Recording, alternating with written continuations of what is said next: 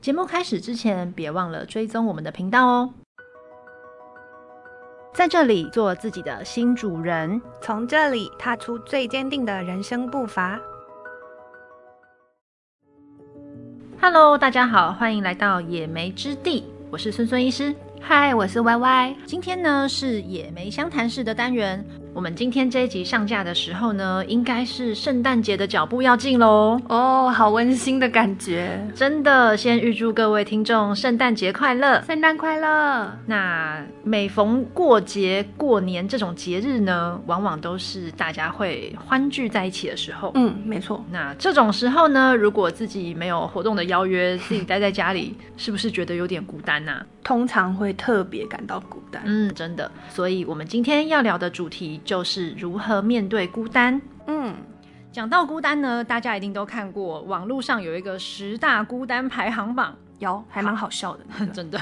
那我们就来讨论一下这十大主题，好啊，然后我们再阐述一下各自可能有一些什么样的经历。嗯，好，好，那我们就先从第十到第六名开始哦。嗯，第十名是一个人逛量贩超市，这根本？这很普通吧 现代人必备技能啊。对，啊，就去个什么全联、家乐福那些，我觉得很正常啊。嗯就是补充一些日常用品、食材什么。但我我好像可以理解，因为有些人其实不喜欢逛超市，啊，为什么？就是有些人逛街的模式是他们想要什么去买什么，就这样，他们不逛。哦，对哦，对，那嗯那你如果自己要逛的时候，你可能就会觉得没有人陪你。哦。嗯，孤哎、你单讲这个，我倒是有听过一一句话，他就说，情侣如果约会，然后进展到一个会去一起逛超市的阶段，那个嗯好像就是另外一个里程碑。哦，真的假的？对啊，就会觉得好像是一种起生活生感嘛对他们都说一起去逛就是另外一个象征这样。哦，嗯，好像也有道理。好，那第九名一个人吃麦当劳， 嗯，这个很长吧？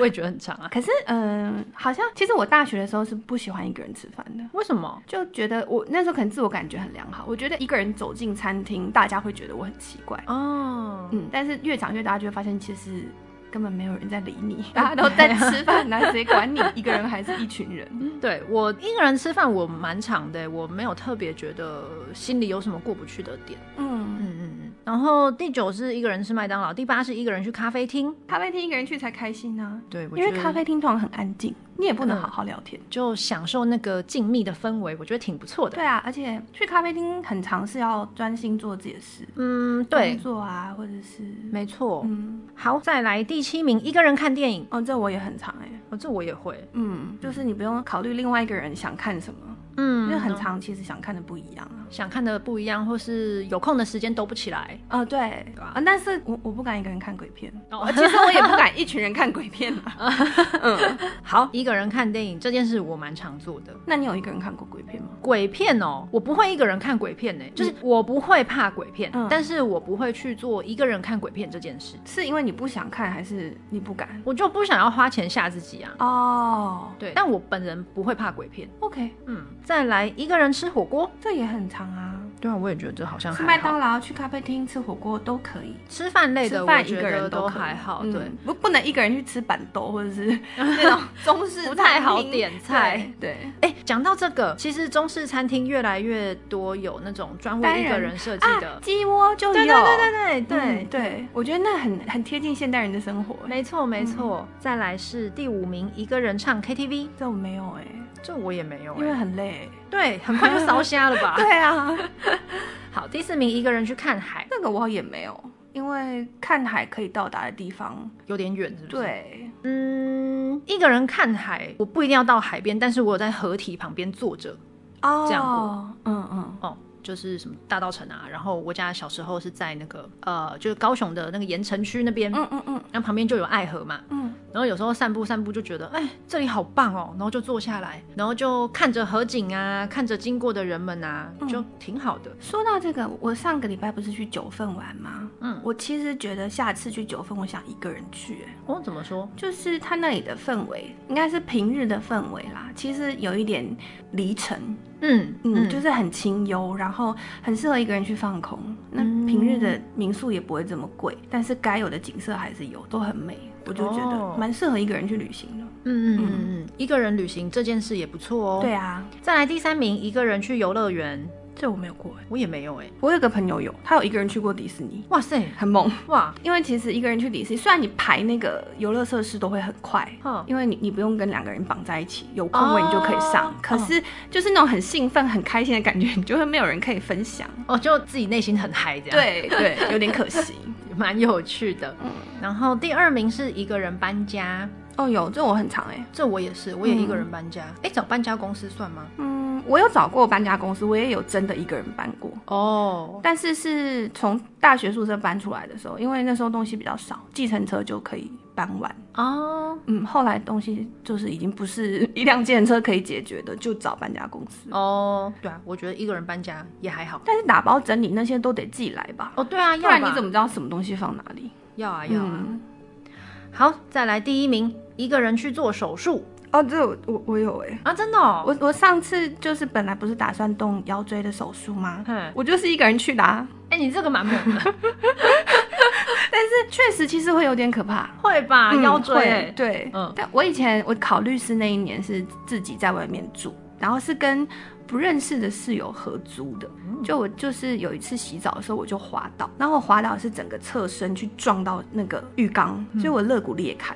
天哪，我当下是没有没有办法呼吸，因为太痛了。然后我就在厕厕所里面待了很久，因为我又不能叫我室友，我我根本就发不。出声音，对，然后我后来是一个人走去急诊室。哈， 好，OK。但我觉得一个人做手术这件事情，我觉得可大可小啦。嗯，就是诶、如果是像比如说跟健康啊或者性命相关的，我觉得还是要有人陪同啦。嗯，对啊你说至少像要全身对啊，全身麻醉啊，嗯，然后像比如说哦，你去做个心导管，大概不可能一个人去吧，哦就是好歹家属也要签个字，万一怎么样的话，嗯嗯嗯要有人可以决定嘛，嗯，也是一个安全考量啦。所以小手术，比如说门诊手术那种就还好。哦，那就还好，比方说像我们医美诊所也很常见一个人来开啊，什么手术啊？比如说做双眼皮啊，哦，双眼皮算是手术项目。对，只要有切缝，我们就算手术。哦，嗯，切开跟缝合这像嗯件事情，痔疮那种也算吗？对啊，对啊，痔疮啊，然后弄呃眼眼睛的嘛，嗯，然后呃，比如说切痣哦切痣我们很常看到，镭射切吗？还是？镭射就不算手术哦，镭射就是处置。所以有痔是需要动刀切？哦，有有有，它就割一个小开口，然后把它挖起来，然后再缝合。哦就是在我们的定义里面，只要有切缝这两个行为，嗯我们就叫手术嗯 operation 这样。嗯哼哼那如果说没有动到切缝，像镭射点痣，嗯那个就叫做 procedure，哦那个叫处置。好。聊完以上十大排行榜之后呢，其实我们发现，诶，这十个行为也不是真正的很孤单啦。嗯，对啊，嗯，呃，我想要问 Y Y，你觉得孤单跟孤独是一样的吗？嗯，有一点不一样。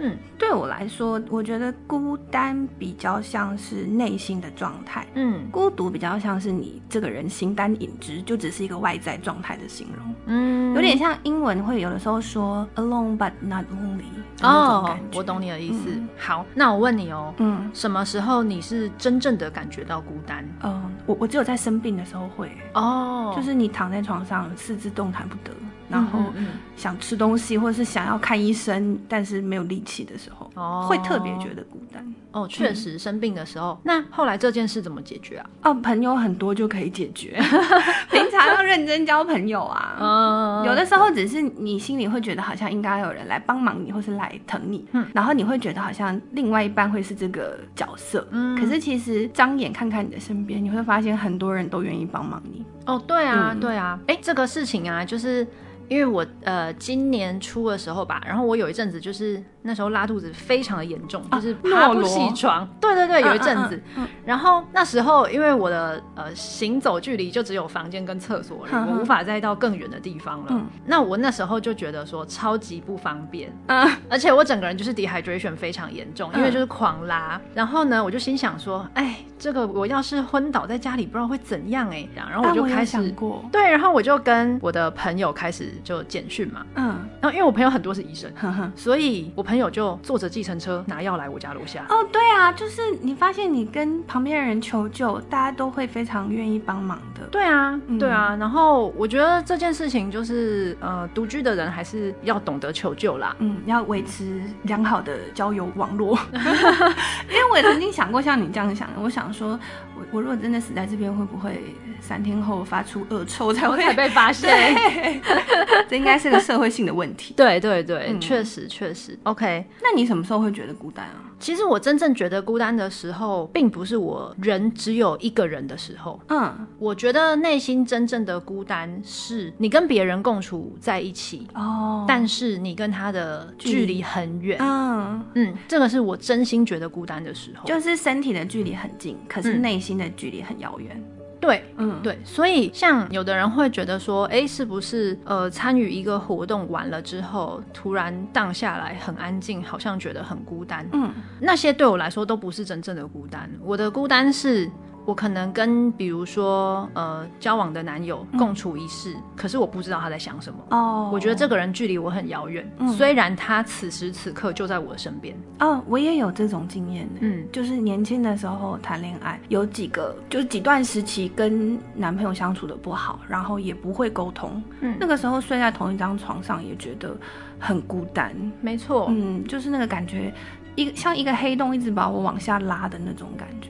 嗯嗯，哎、我觉得这件事很有趣的是，我也有过这个时期。然后我那个时候啊，其实，呃，我们讲就是身体是不会骗人的，嗯，所以我那时候默默的就开始寻找别的租屋处了。哦，下意识的就去对找了。就很神奇，就是你不会想要跟他待在同一个地方。嗯，好妙哦。嗯，然后包括像我们也会一起出国旅游，嗯，就各玩各的。哎，是哦，嗯，我跟你不一样哎。啊、真的吗？我觉得我可能那个时候没有意识到吧，我没有嗯意识到那个感觉是我觉得很孤单，嗯，我反而是抓得更紧欸哦，哦，真的很有趣哎。，对，就是因为内心的空缺，嗯反而就向外所求嘛，嗯，嗯，就把它抓得更紧，然所以后你它反就而更崩溃。你又你就是比较像是要反而把对方绑在身边。对，因为那时候不知道怎么办啊。哦嗯，哦，我那时候有一个很强烈的感觉，是我们那时候一起出国玩，然后是在夏威夷，嗯然后夏威夷就是非常好玩，我真的很推荐，然后也有很多人去度蜜月嘛。嗯，然后呢，那时候就是我们一起去，然后呢就各自，因为我们很 free，就到了那边之后就各自有行程这样子。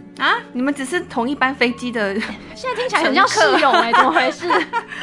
对，然后比如说他就去玩他的水上活动，那、嗯我不玩水上活动，我就跑去做什么呃水上瑜伽，嗯然后我就自己拿了一个毯子，然后躺在那个棕榈树下面，嗯，我就看着那个棕榈树的叶子跟上面的蓝天白云，然后我就觉得天哪，我好开心。哦，那我觉得这段关系已经压得你喘不过气了。对，然后就是在那个时候，我知道，我觉得我们已经不行了。哦，嗯，然后呃，后来比如说呃，吃晚餐的时候要一起去吃饭，嗯或者是一些一些活动，然后我都觉得，嗯，虽然他就坐在我对面，嗯哼，可是我觉得我们形同陌路，哦。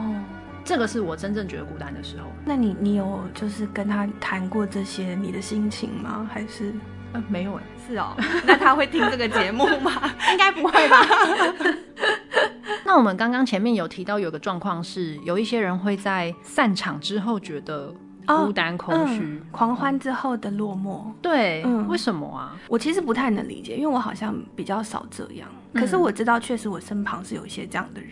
嗯我觉得可能可以分成两种人吧，嗯一种就是可能比较内向、比较少参加这种场合的人，那他刚经过一个巨大的交际场合之后，他会觉得很耗能，然后情绪很低落，嗯哦，但我觉得这可能就不是真正的孤单，对他只是需要时间修复。对对对对，但好像有另外一种人是真的，他无时无刻都需要很多朋友在他身边，哼不管是显得他人缘很很广好，阔交交友广阔，或者是他没有办法面对自己一个人。嗯嗯嗯我觉得好像这个这个比较有可能是嗯心理状态不太对劲，可能要自己注意一下。嗯嗯嗯嗯。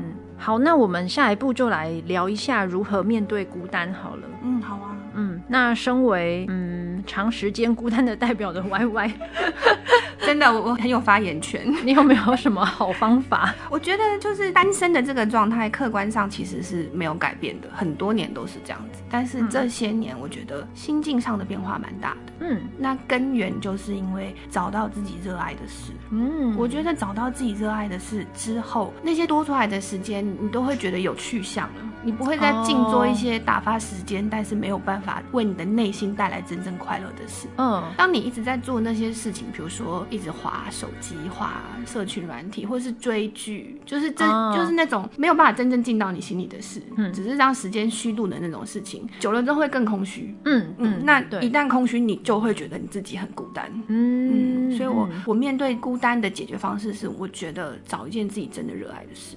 嗯那你有吗？嗯，因为我自己其实很少感觉到很孤单呢、嗯应该说我自己的时间安排，我觉得你刚刚讲的有一个呃蛮切中要点的，就是你的时间是怎么度过的。嗯嗯嗯，然后我自己的时间安排，因为我的工作就已经占了蛮长的时间了，嗯然后我的工作是很高度的需要与人沟通，嗯嗯所以呃对我来说，其实我的休息时间我就会希望自己是可以比较安静一点的，嗯比较是跟自己对话的，嗯所以除了我的工作场合，或是我必须出去参与一些活动，嗯嗯然后必须出去呃学习一些其他的课程，嗯就是我刚刚提到的上述的这些活动，它都是已经占据我很多的时间，而这些花费的时间已经有很大量的与人的互动了。嗯所以当我静下来的时候，我就可以比较面对自己，然后那个呃处于比较小的比例的呃面对自己的这个时间，反而是我很珍惜的一个时段。哦，嗯嗯，但我觉得这可能就是这种状况，有的时候有些人是因为很害怕那个时间太长，嗯，所以他让自己除了上班时间之外，都塞满了很多哦，把自己活动搞得很忙。对对对，有的时候这样，有的人是因为可能别的心理原因造嗯成他有这个反应。嗯嗯嗯，比如说，就是有有些人是对自己的现状不满意啊，或者总是在追求更好、更高的自己，嗯但也也没有什么不好啦。但是这种其实都是过犹不及，我自己觉得啦，嗯嗯，可能要随时注意自己的心理状态。嗯嗯，就是取得一个平衡。对对对，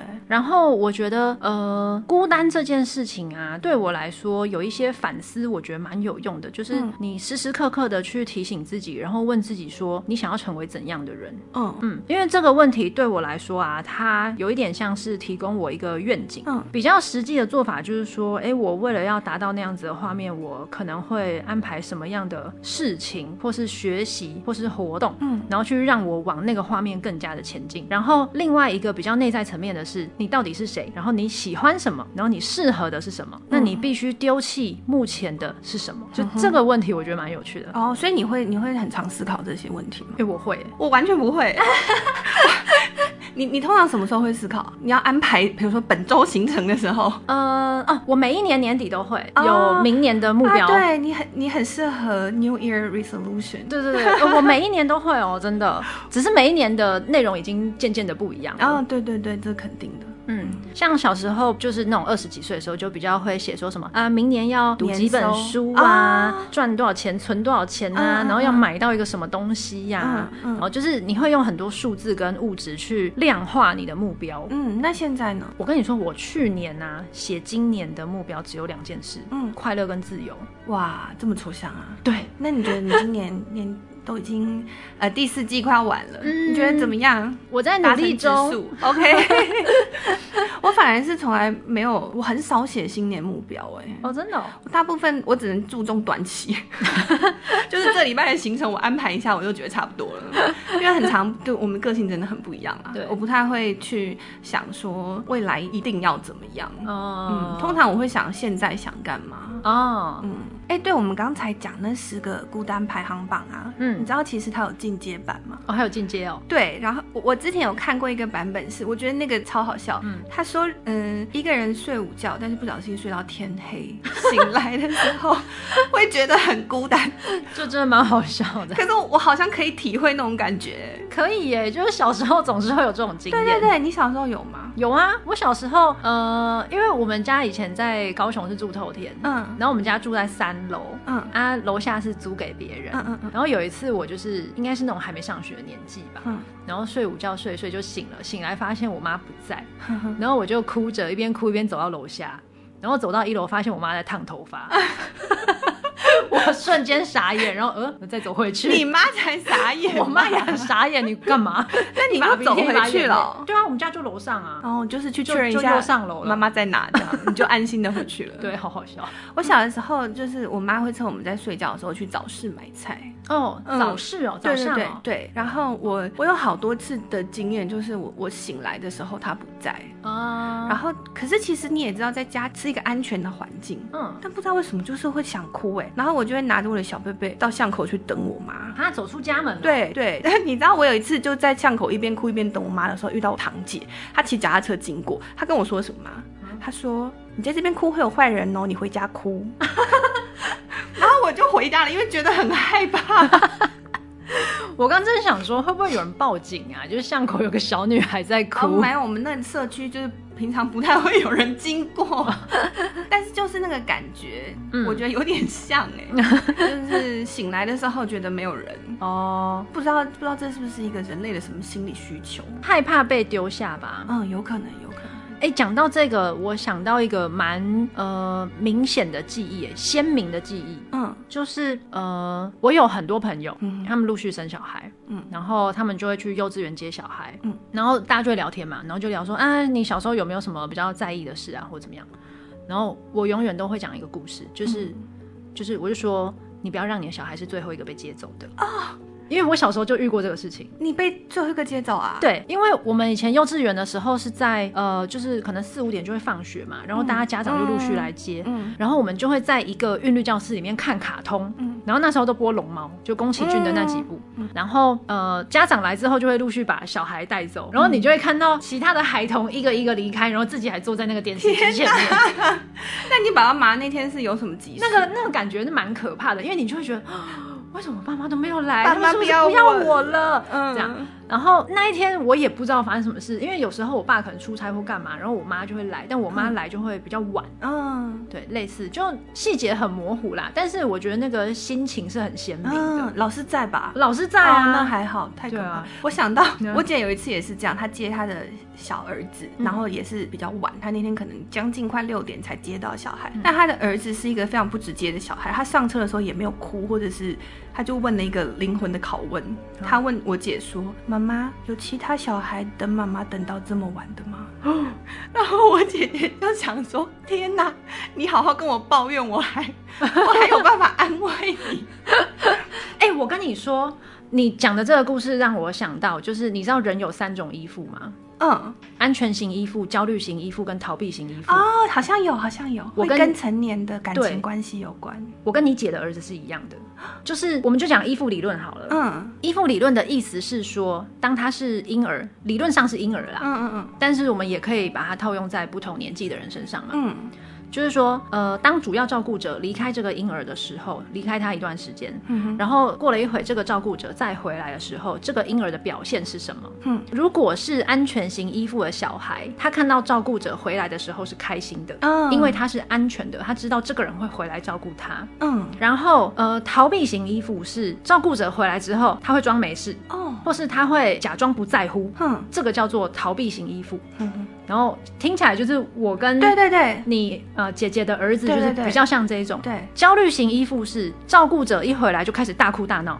哦，然后这个依附模式它会出现在你跟伴侣之间的关系中。好像是好像是嗯。那我是不是其实是属于焦你虑？是焦虑型，啊 妈妈去买个菜，我就在那 边哭，好像是哎，好像是。对啊，嗯对啊，我觉得这个很有趣。嗯，就是会反映在成年之后的行为上。会，尤其是亲密关系、伴侣关系，嗯，很有趣。嗯，所以才有一句话嘛，说幸运的人用童年治愈一生，嗯不幸的人用一生治愈童年。真的，真的，嗯那我们就用这句话来收尾喽。嗯，接下来就进入到我们的百宝箱以及梦游到仙境的环节。好的，首先呢，第一部分是孙孙医师的百宝箱，在这里呢，我提供三个比较偏实物上的建议。嗯，第一个建议就是丢掉你的 手机吧，哦，这很实用。因为我觉得手机这件事情啊，你打开不外乎就是这边划社群媒体啊。，对，其实说真的很浪费时间。嗯，有好而且又一直看到别人好的那一面，，对，嗯其实你越看到别人有什么好什么，你越来越匮乏。嗯嗯，那是一种无形之中的对于自己的耗损。嗯，没错，那第二个建议呢，是可以去参与一些比较偏向付出型、奉献型的活动。哦，像是公益或是慈善活动吗？没错，没错，嗯嗯或者是呃，或许不用给自己太大的压力，比如说像我有听过有一些人去帮忙净滩，嗯海滩的净滩，嗯然后还有像以前呃，我记得以前我们参加过去山上，然后嗯帮小朋友健康检查，哦，然后这带好他有们意义哦，对，带他们团康这种活动，嗯就是我先不论这个活动能替他们带来什么，对我就讲我内心的感觉好了。嗯当你在做这些付出型的行为的时候，你在替他人或是替环境贡献一点心力，留下一点什么，嗯做一些良善的举动、行为，然后你看到这些人，其实你会感恩，你会感觉到你自己拥有的很多。对，其实我有听过，我们以前大学教授很常跟我们说，你觉得你自己穷的时候，你就去捐 钱，你越穷越要捐。嗯嗯，因为他觉得就是，呃，郭台铭捐十块跟一个乞丐捐十块，哦那个对自己的影响力是不一样的。对，所以我觉得缺爱的时候，你去付出爱，嗯。也会对自己有很大的帮助。没错，没错。那第三个建议呢，就是起身去运动吧。嗯嗯，那运动这件事情，我觉得首先它非常实际的，就是运动的时候就会增加你的脑内啡的分泌，嗯就是 endorphin。那脑内啡呢，它就是新快感跟愉悦感的来源嘛。嗯哼哼，所以，首先你的心情就会好一些啦，嗯，然后呢，又可以加强你的新陈代谢啊、血液循环啊。当然，食物上是对身体非常好的。嗯，那从心理层面来看的话，我觉得它增加了你与自己对话的时间。没错，在这个时间里面，你全然的关注在自己的呼吸上、自己的动作上、自己的肌肉拉伸等等，一次又一次重复的动作，你会发现自己越来越轻松，自己越来越进步。嗯这一段与自己的身体对话的时间，我觉得非常的重要。嗯，很珍贵。好的，那下一部分我们就进入歪丽丝的梦游仙境喽。好的，孤单的时候你会做些什么呢？是找朋友聊天、出去玩、追剧、划社群媒体吗？我们通常习惯解决外在事件，譬如说感到孤单的时候就去解决感到孤单的状态，但是往往忽视了内心深处的需求，这导致我们会不断遭遇一样的事情，接着产生相同的孤单、寂寞的感受，如此往复，恶性循环。所以今天的梦游仙境，想要带大家找找自己的内在小孩，疗愈自己的内在小孩，从根源去探寻自己内心深处的需求。首先，一样你来到一个安静、不会被打扰的空间。采取一个你觉得放松的姿势，尽量不要让身体交叠。你慢慢的加深自己的呼吸，感觉空气从鼻子、鼻腔慢慢的吸入腹腔，你的肚子像气球一般的胀大。吐气的时候，再尽量把空气从身体里挤压出来。用这样的方式多呼吸几次，直到你感觉心理、身体都彻底的放松下来。你闭上眼睛，眼前出现一个一望无际的青青草原，太阳在高空上徐徐的照着，微风吹来，轻抚你的脸庞与发丝。此刻，你感到无比的轻松自在。突然，你的眼前出现了一条蜿蜒的小径，小径的远方是通往草原的中央，草原中央有一棵大树，小径的两旁是不知名的小花，五颜六色的热烈的盛开。你走上小径，慢慢走，一边走一边欣赏两旁的风景。你逐渐走向大树的方向，随着离大树越来越近，你发现大树下好像有个小小的人影，你知道，那个人影是你的内在小孩。你缓缓的走近他，轻轻的拍拍他。你在心里想着，你的内在小孩是男生还是女生呢？你看得见他的脸吗？他现在在做什么？他的心情好不好？他有没有什么话想要跟你说？你现在可以为他做些什么？不要为自己设限，也不要用现实的角度与头脑评判眼前的这一切，接纳你心里浮出的答案。请你好好的看看这个小孩，听他说说话，也陪伴他，告诉他你一直都在。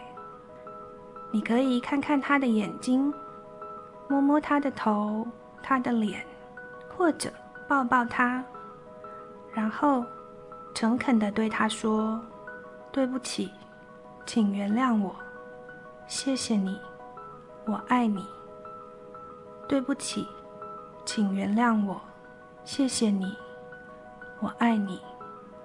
对不起，请原谅我，谢谢你，我爱你。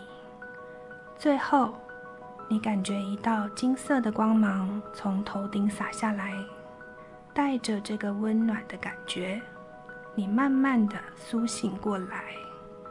刚才，对不起，请原谅我，谢谢你。我爱你，这个是零极限冥想的四字真言，它是来自于名为 “Ho'oponopono” 的夏威夷传统疗法。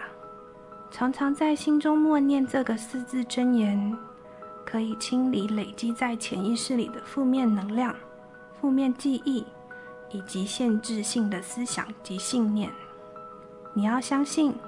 你最原始、最自然的状态，就是被爱包围、被爱陪伴的。你不需要向外所求，你就是自己最好的伙伴。各位听众，我们渐渐的从梦境中醒来喽。今天我们的主题是面对孤单，这是一个很难得的机会，可以让自我对话，可以找到你更想要成为的那个自己哦。如果各位听众有什么有关于自我对话或是面对孤单的小故事，也欢迎来信与我们分享哦。那我们今天节目就到这边喽，各位 Apple Podcast 还有 Spotify 的听众，欢迎你们订阅、五星加留言好评。那我们下回野莓之地再见喽，拜拜。拜拜